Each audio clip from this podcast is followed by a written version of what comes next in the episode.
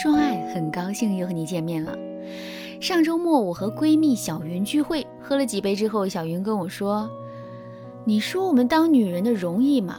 如果是职场女性吧，家里有老人或保姆还好；如果没有的话，自己又要做家务、带孩子，还得拼命工作，里里外外都要抓，真的很累。可是像我这样的家庭主妇，没有自己的事业，整天围着厨房的话，问题更多。我和老公现在就是零交流的一个状态。”无论是他下班回家，还是周末待在家里休息，他都很少和我说话。仅有的两句对话就是：“今天晚上吃什么？记得把我的领带和衬衫分开洗哦。”刚结婚那阵子，我们聊天的话题也挺多的。有时候呢，他在工作上遇到问题，还会主动询问一下我的意见。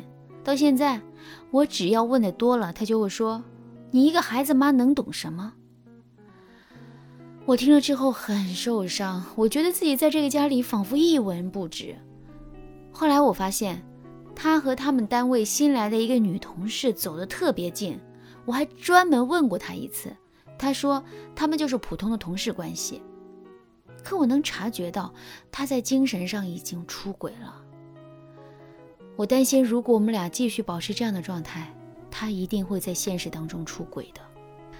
闺蜜的担心也不无道理啊！在我接手的案例当中，有很多走到婚姻破裂的已婚女性，都是因为和老公说不到一块儿去，两个人的交集越来越少，从而导致了男人出轨。那么今天我就给大家分享一下，作为一个家庭主妇，大家该如何经营自己，才能避免和老公在精神上脱轨。第一个关键点就是学会示弱。在任何的关系中，学会适当的示弱，绝对是一个很好的方法。但这里我得说明一下，示弱不是软弱，更不是跪舔。就像我这个闺蜜，她和丈夫本来关系很好，但随着结婚时间一长，平时啊彼此一个忙家里跟孩子，一个忙工作，两个人的关系就越来越糟糕。在后面的聊天中，我得知啊，小云在家里的说话方式很直接，就像个大领导一样。比如，她会跟丈夫小陈说：“你到厨房给我削点水果，你下班到某某超市接我。今年春节回我妈家过，你跟你爸妈说一下。”这样的说话方式让本来工作压力就很大的男人很是不爽。一开始呢，他的回应方式就是要么沉默，要么假装没听见。后来，男人有一次没忍住，就跟小云说：“我又不是你儿子，你有必要这样跟我说话吗？”对此，小云解释，她说那些话只是希望老公能多帮帮她，多关注一下她。但小云啊，却忽视了一点：作为家里唯一有赚钱能力的男人，他每天为了赚钱养家也是很不容易。他也希望妻子能够理解自己，甚至能够肯定自己的付出。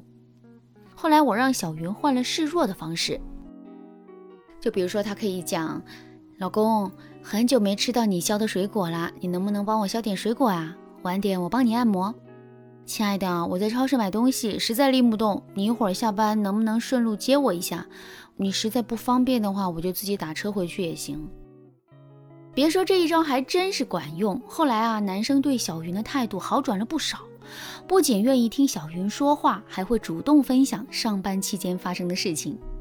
有些夫妻啊，觉得两个人婚都结了，就是一家人，说话不需要太客气，直接一点很好。但是有的时候说话直接，容易让对方感觉到你的不尊重和随便。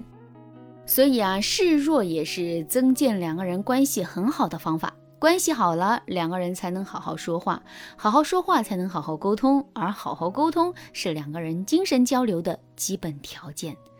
不过呢，示弱看似没有难度，但是有很多学员来到文姬说爱之前呢，都在示弱上栽了跟头。要么就是选择的方式和自己的脾性相差太大，要么就是在示弱的过程中又犯了其他的错误。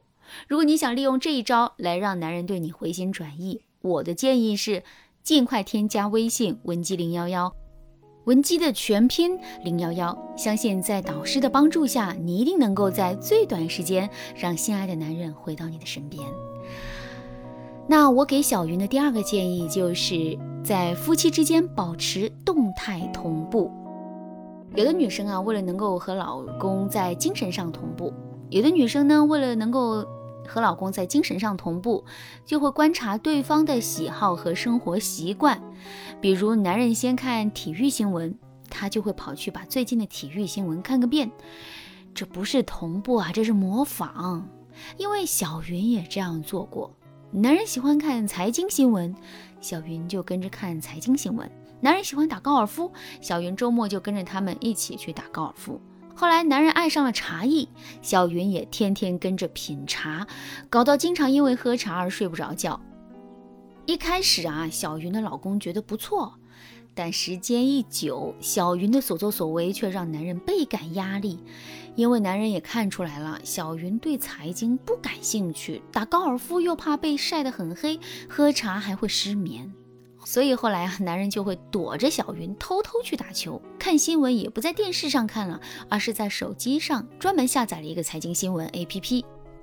所以，如果大家希望能够和伴侣有更多交流、更多共同爱好，以此来达到精神上的高度契合，很重要的一点就是你自己。必须也对这些事情感兴趣，而不是压抑，甚至是逼自己去学不感兴趣的事情，这样才能让自己不累，对方也比较没有压力。所以啊，如果你想要在精神上和对方同在一个轨道上，还有一个很重要的点就是有不同步的地方，这也是同步动态的核心所在。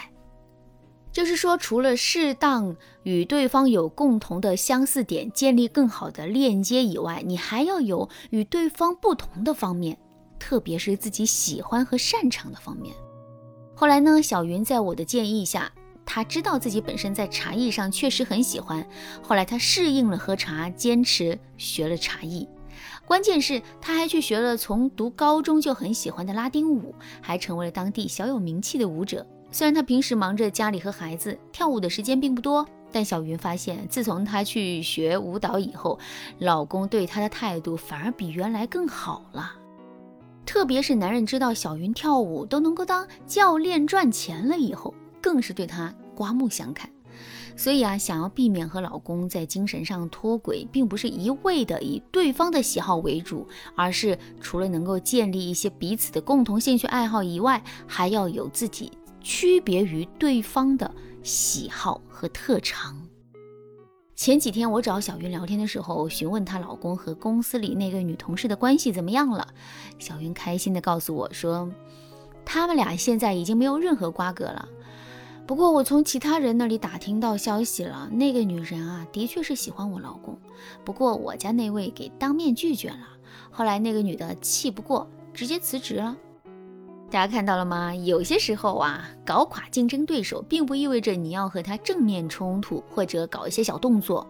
只要你能够解决自身的问题，重新唤醒自己的吸引力，你就可以不战而胜了。如果你的老公也有出轨的苗头，那么我建议你一定要赶快拿起手机，添加微信文姬零幺幺，文姬的全拼零幺幺。相信在导师的指导下，你一定能够在最短的时间让老公再次爱上你。好啦，今天的内容就到这里啦。闻鸡说爱，迷茫情场，你得力的军师。